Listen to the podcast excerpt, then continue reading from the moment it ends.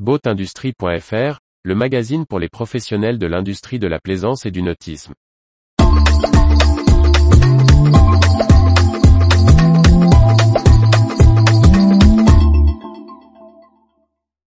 Déconstruction des bateaux, un projet pilote pour la prise en charge du transport.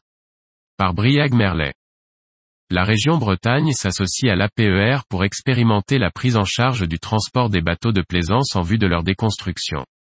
Une initiative qui pourrait être amenée à s'étendre.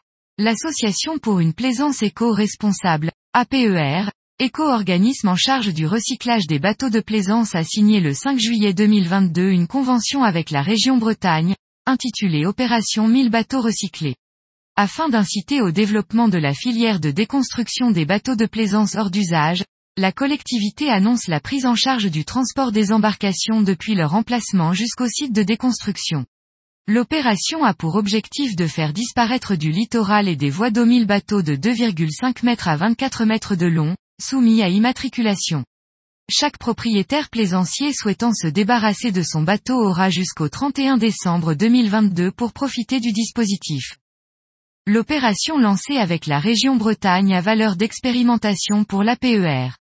Identifié comme un frein au développement de la déconstruction par l'organisme, le coût du transport du bateau pourrait dans le futur être pris en charge par l'organisme avec le reste du processus de recyclage.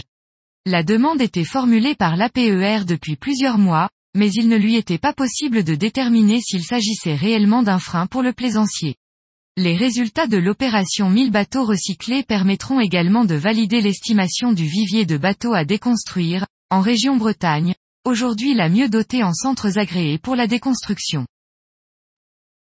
L'information vous a plu? N'oubliez pas de laisser 5 étoiles sur votre logiciel de podcast.